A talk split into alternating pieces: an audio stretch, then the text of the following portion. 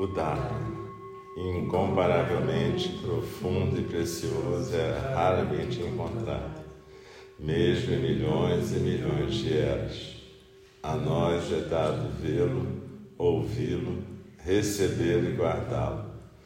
Oxalá possamos verdadeiramente compreender e praticar o significado das palavras do Tathagata.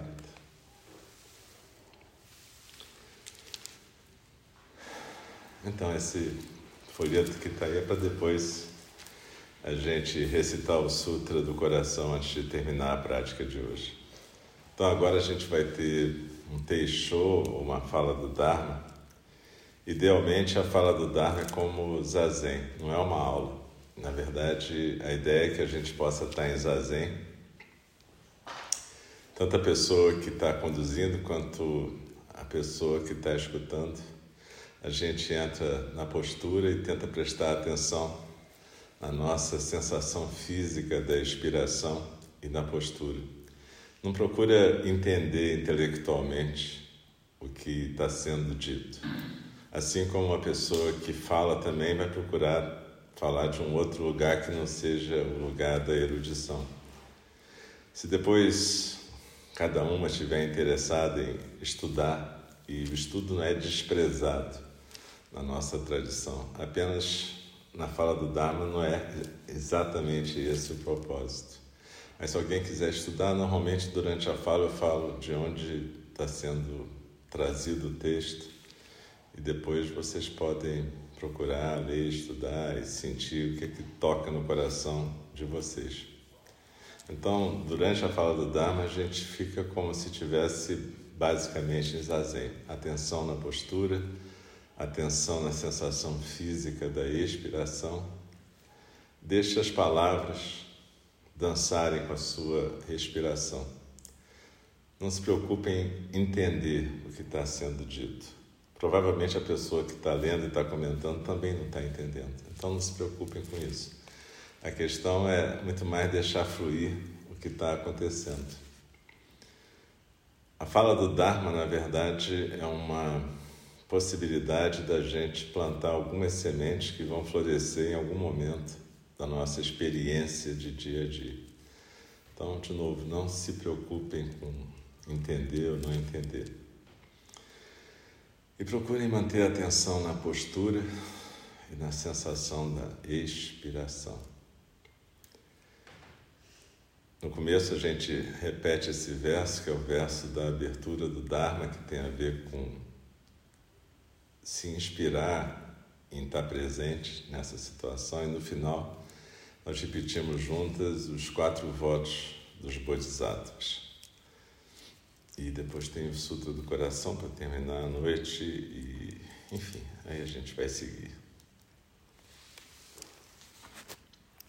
O tema do nosso Sexim é a prática numa gota de orvalho.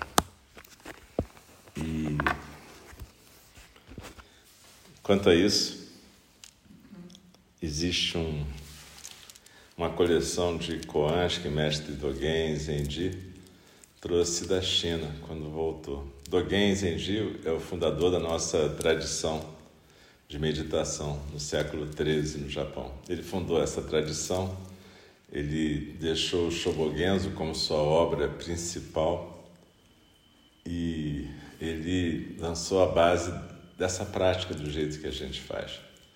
Depois aconteceu que a prática virou uma igreja, mas não, era exatamente essa a ideia de Dogen Zenji. Enfim, o que interessa é que ele, quando foi para o Japão, para a China, desculpe, ele era muito jovem e ele voltou ainda muito jovem lá da China, trazendo uma coleção de koans. Koans são como se fosse em geral, conversas entre praticantes mais antigos, mais novos, e essas conversas trazem para a gente uma provocação sobre o que, que é a prática e o que, que é a nossa prática. Então, na verdade, esse tema do Sextim também é um é koan, a prática numa gota de orvalho. E com isso a gente pode ver um dos koans que Mestre Dogen trouxe na coleção que ele trouxe da China, que ele fez, copiou à mão, chamava-se Shinji Shobogenzo, e esse é o 15 caso que ele traz. E é assim. Um dia, um monge perguntou ao mestre Gensa Shibi, do distrito de Fuku: Escutei que você disse que o universo inteiro, nas dez direções, é apenas uma pérola brilhante. Como deveriam os estudantes do budismo compreender suas palavras?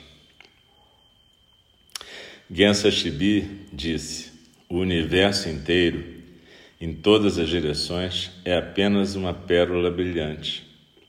Como poderia ser útil compreender essas palavras com o intelecto. No dia seguinte, Gensa Shibi perguntou ao monge, a esse monge que tinha feito a primeira pergunta no dia anterior. Disse o professor: O universo inteiro, em todas as direções, é apenas uma pérola brilhante. Como você compreende isso?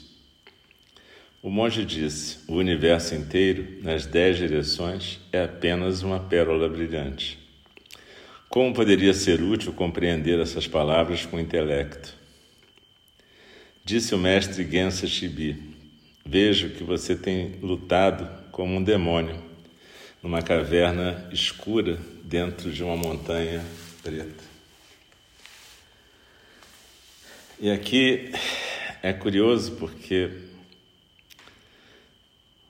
a gente, quando escuta uma frase desse tipo, a gente tende a buscar um significado.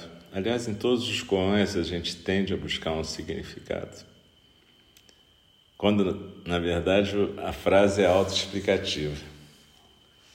O universo inteiro, em todas as direções, é apenas uma pérola brilhante, ou uma gota de orvalho, ou uma lua. É uma frase que expressa a experiência do mestre Gensa Shibi. Quando o aluno pergunta para ele como é que ele deve entender, na verdade ele viu o galo cantar, mas ele não sabe aonde. Ele entendeu que essa frase carrega em si a própria experiência do Dharma, mas ele pede uma explicação. Como é que o aluno deve entender isso?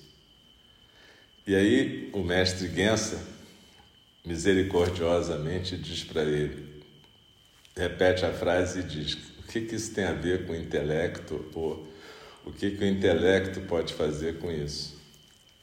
No dia seguinte, quando ele reencontra o aluno, ele faz a pergunta para o aluno e o aluno responde da mesma maneira que ele falou. E o mestre diz para ele: é, parece que você está realmente perdido, parece que você está lutando com um demônio na escuridão. E a gente tende a achar que não faz muito sentido, porque afinal de contas foram as mesmas frases de um lado para o outro. Mas exatamente a oportunidade que o mestre Gensa Shibi deu para o aluno foi de expressar a própria experiência dele. Não era repetir uma coisa como se tivesse uma apostila de koans e tivesse um certo e um errado para ser dito. Então o aluno pôde compreender apenas intelectualmente que havia uma verdade do Dharma naquela frase, mas ele não conseguiu experimentar a própria expressão dele. Ora, hoje mais cedo a gente estava falando sobre deixar o zazen acontecer. E o zazen tem essa característica, não é algo que possa ser aprendido numa receita de bolo. Não é que receitas de bolo não sejam importantes, não sejam maravilhosas e não façam bolos maravilhosos, mas zazen não é feito assim. Zazen, na verdade, é alguma coisa que acontece quando a gente para de atrapalhar com o nosso intelecto. O Zen não é anti-intelectual. O intelecto, o ego da gente serve para muitas coisas.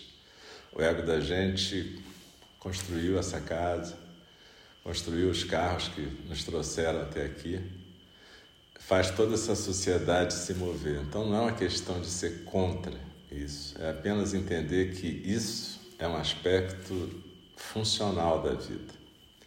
E se a gente entende isso como um aspecto funcional da vida, a gente pode transformar até essa coisa funcional na iluminação. A gente pode ver um carro como um milagre.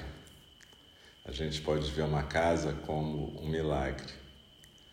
Mas se a gente tentar expressar essa vivência do mistério e do milagre intelectualmente, aí o negócio começa a funcionar mal e a gente vai estar lutando com um demônio dentro de uma caverna escura. O universo inteiro está numa gota de orvalho. O universo inteiro é uma gota de orvalho.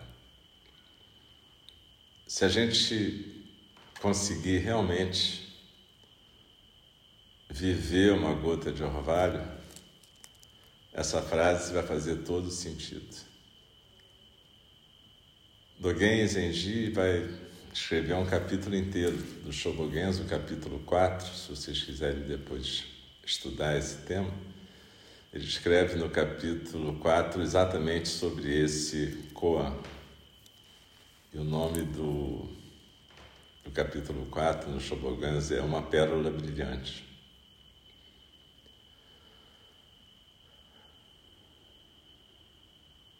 O universo inteiro, nas dez direções, é apenas uma pérola brilhante.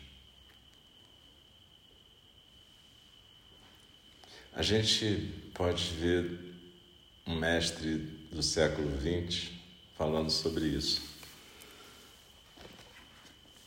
Dainin Katagiri Roshi, no livro Cada Momento é o Universo, no capítulo 1, ele fala o seguinte: Dogen, Errei Dogen, o mestre Zen do século XIII, que fundou a escola Soto Zen no Japão, sempre enfatizou quão importante é ver que a vida humana se baseia na impermanência.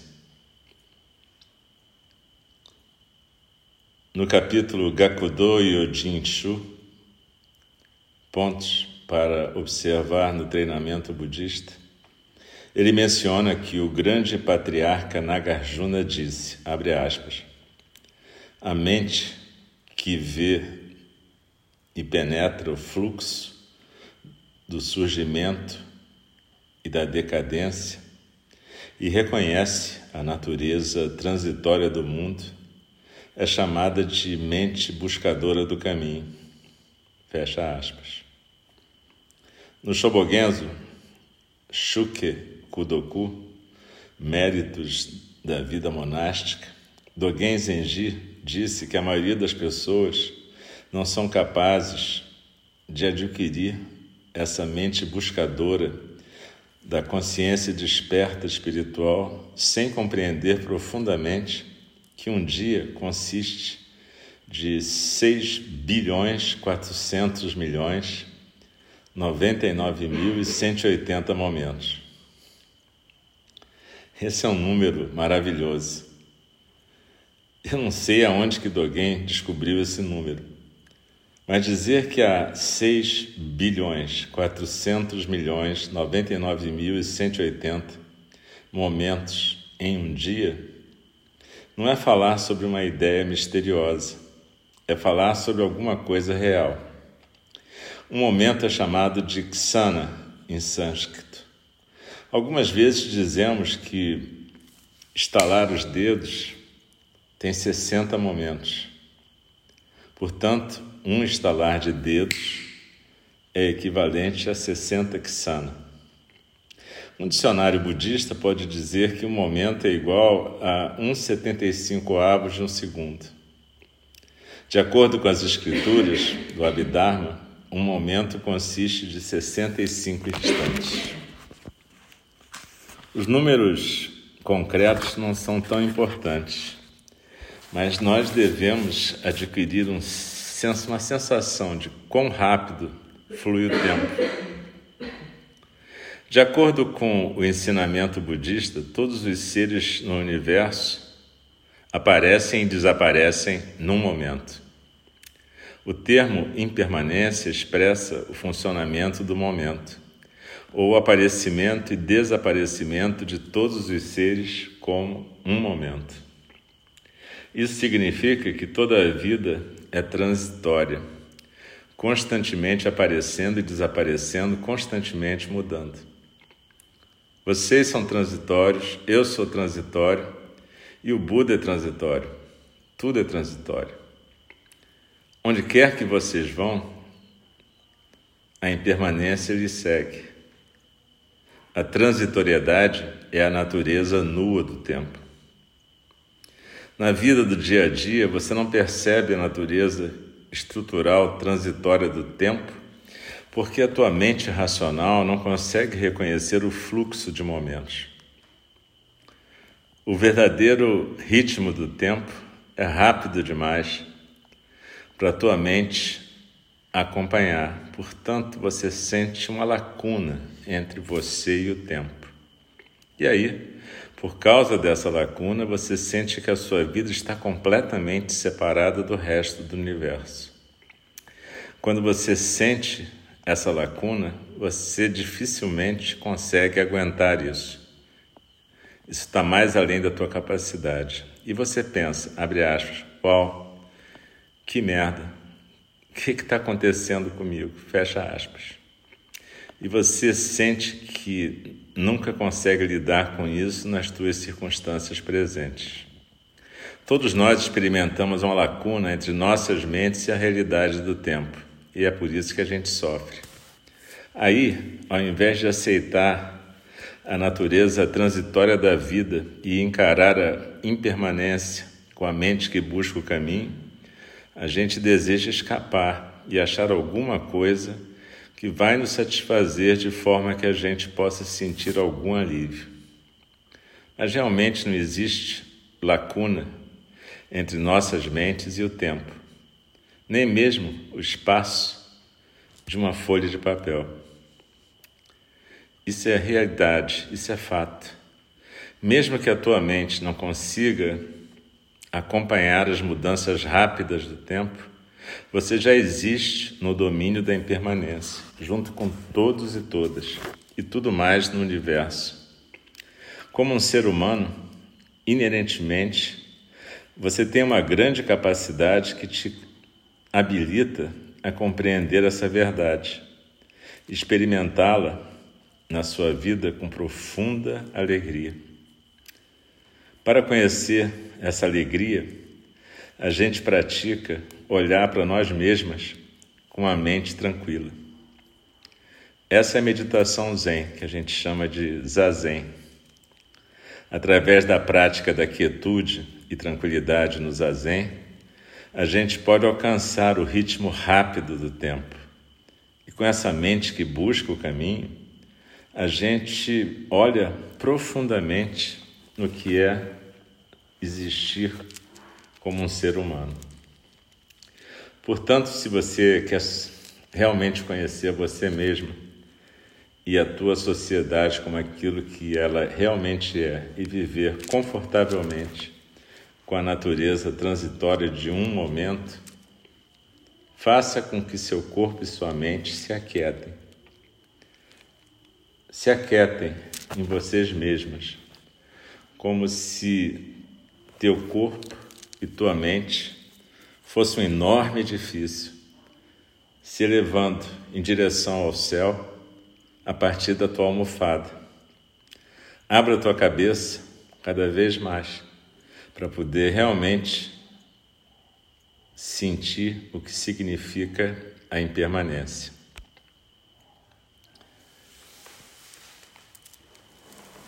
E essa é a compreensão de Dainin Katagiri Roshi do que, que significa o universo inteiro é uma pérola brilhante. O universo inteiro é um momento, o universo inteiro é exatamente o que a gente está vivendo agora. Tanto faz falar que o universo inteiro é uma pérola brilhante, é uma expressão do Dharma, é impermanência, é seis bilhões de momentos formando um instante. A questão aqui é experiência. Como é que você pode experimentar a vida como ela se apresenta? A gente não pratica zazen para fugir da vida, a gente pratica zazen para poder começar a estar presente na vida. Iluminação não é nada para ser alcançado. Iluminação é onde a gente começa. Na hora que a gente pratica, a gente está se iluminando, mas isso é só o começo da história. Por isso que o Buda Shakyamuni continuou com a sua taça de mendicância e o seu manto após a iluminação e não se recostou simplesmente para desfrutar. Porque senão ele não teria se iluminado. Quando ele se iluminou, ele só viu que estava tudo começando ali. E o universo inteiro é uma gota de orvalho. Uma gota de orvalho é como uma lágrima. O universo inteiro é uma lágrima. Quando a gente chora, nessa lágrima estão todos os lutos e lutas e dores de todo o mundo, de todos os seres. E não tem nada de errado nisso. A gente não pratica para se afastar da dor. A gente pratica para aprender a degustar a dor da mesma forma que a gente degusta a alegria, da mesma forma que a gente degusta o prazer. O universo inteiro é apenas uma pérola. O universo inteiro é apenas uma lágrima. O universo inteiro é apenas um orgasmo. Cada experiência em si é o universo inteiro.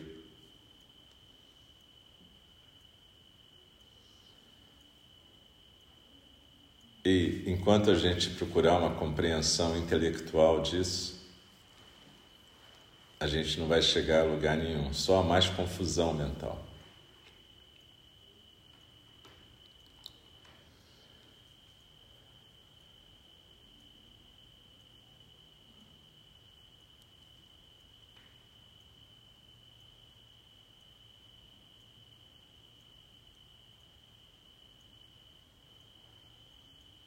Se a gente perceber a profunda alegria que tem em estar viva em um momento desses, a gente vai entender que cada momento é um dom, é um privilégio.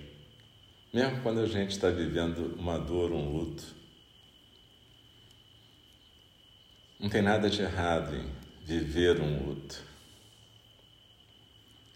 A gente não pratica para afastar isso. Essa é uma compreensão errada de se libertar da dor.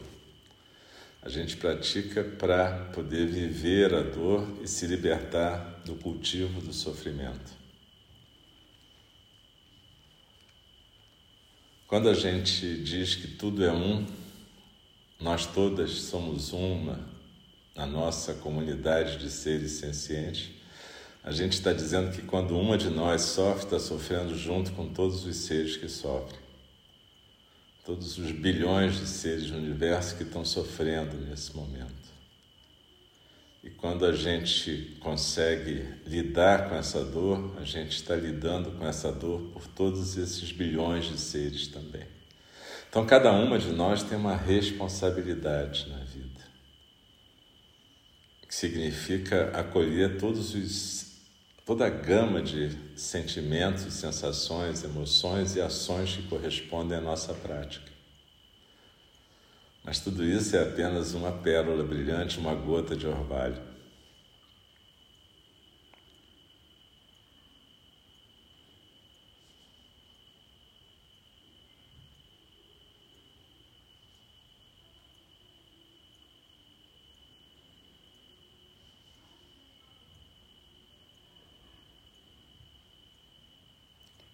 Pense agora em você mesmo como um momento desse universo. E pense que você é o universo inteiro. Pense que você é uma pérola brilhante, uma gota de orvalho. Pense que você é o gatinho, o cachorro que escuta mal, o telhado dessa casa, aquele parente que você não gosta, aquele parente que você ama. O universo inteiro é apenas uma pérola brilhante nas dez direções.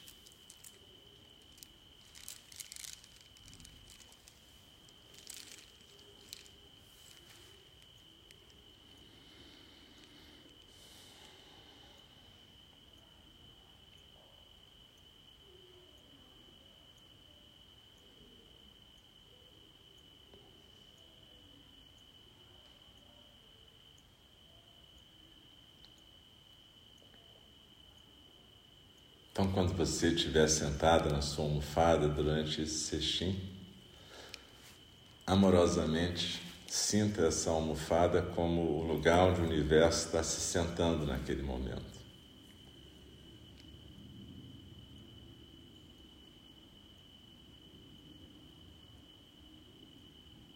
Perceba que as pessoas buscam poderes porque elas não conseguem se sentir parte disso tudo que é. Elas não se sentem o universo, elas querem ser alguma coisa mais do que outras pessoas ou outros seres. Elas têm medo da impermanência, elas vivem na paranoia, na tensão, na reatividade, porque elas querem afastar essa impermanência. Elas não querem ser só um momento desse universo. Mas esse é o nosso dom, ser um momento desse universo.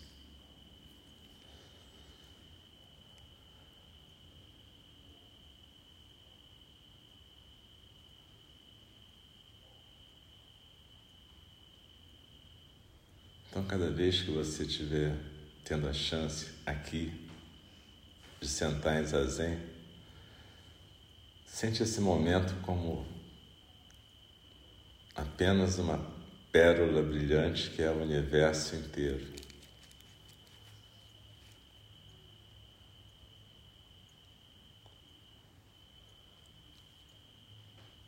Não olha para a almofada como um lugar de provação ou sofrimento. Olha para a almofada como o lugar onde esse milagre se manifesta.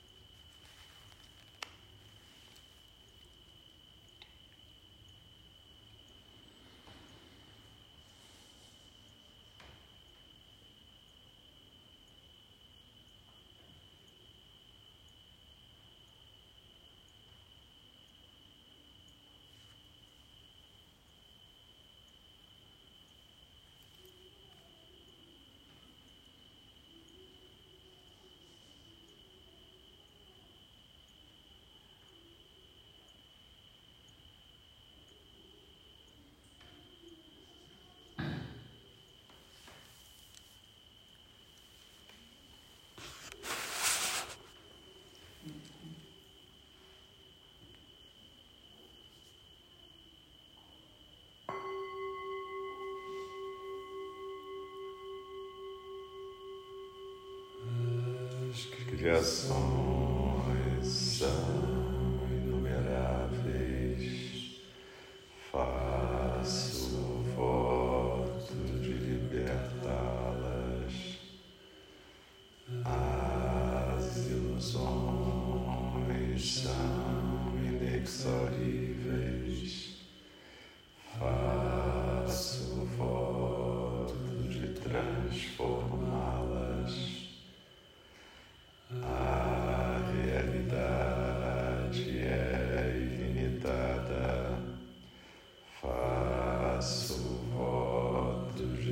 percebê-la.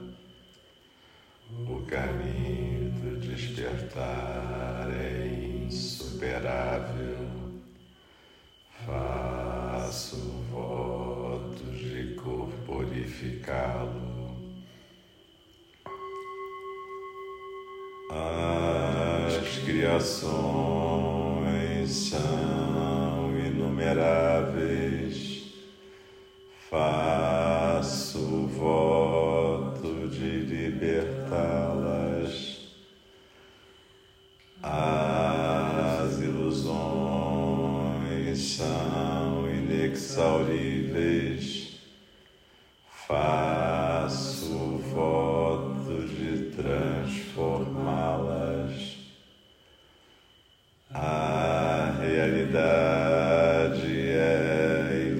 the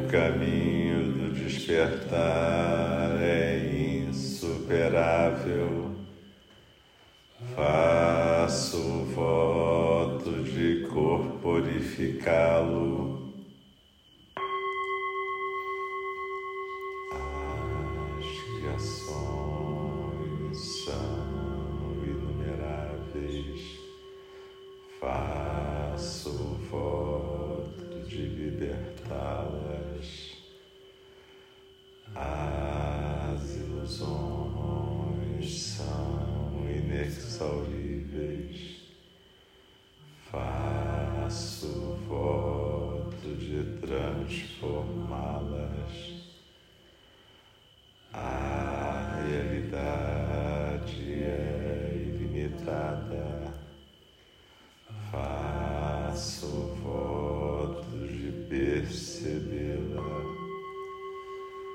O caminho do despertar é insuperável.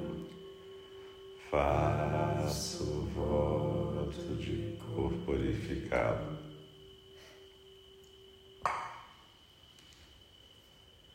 Deixem-me respeitosamente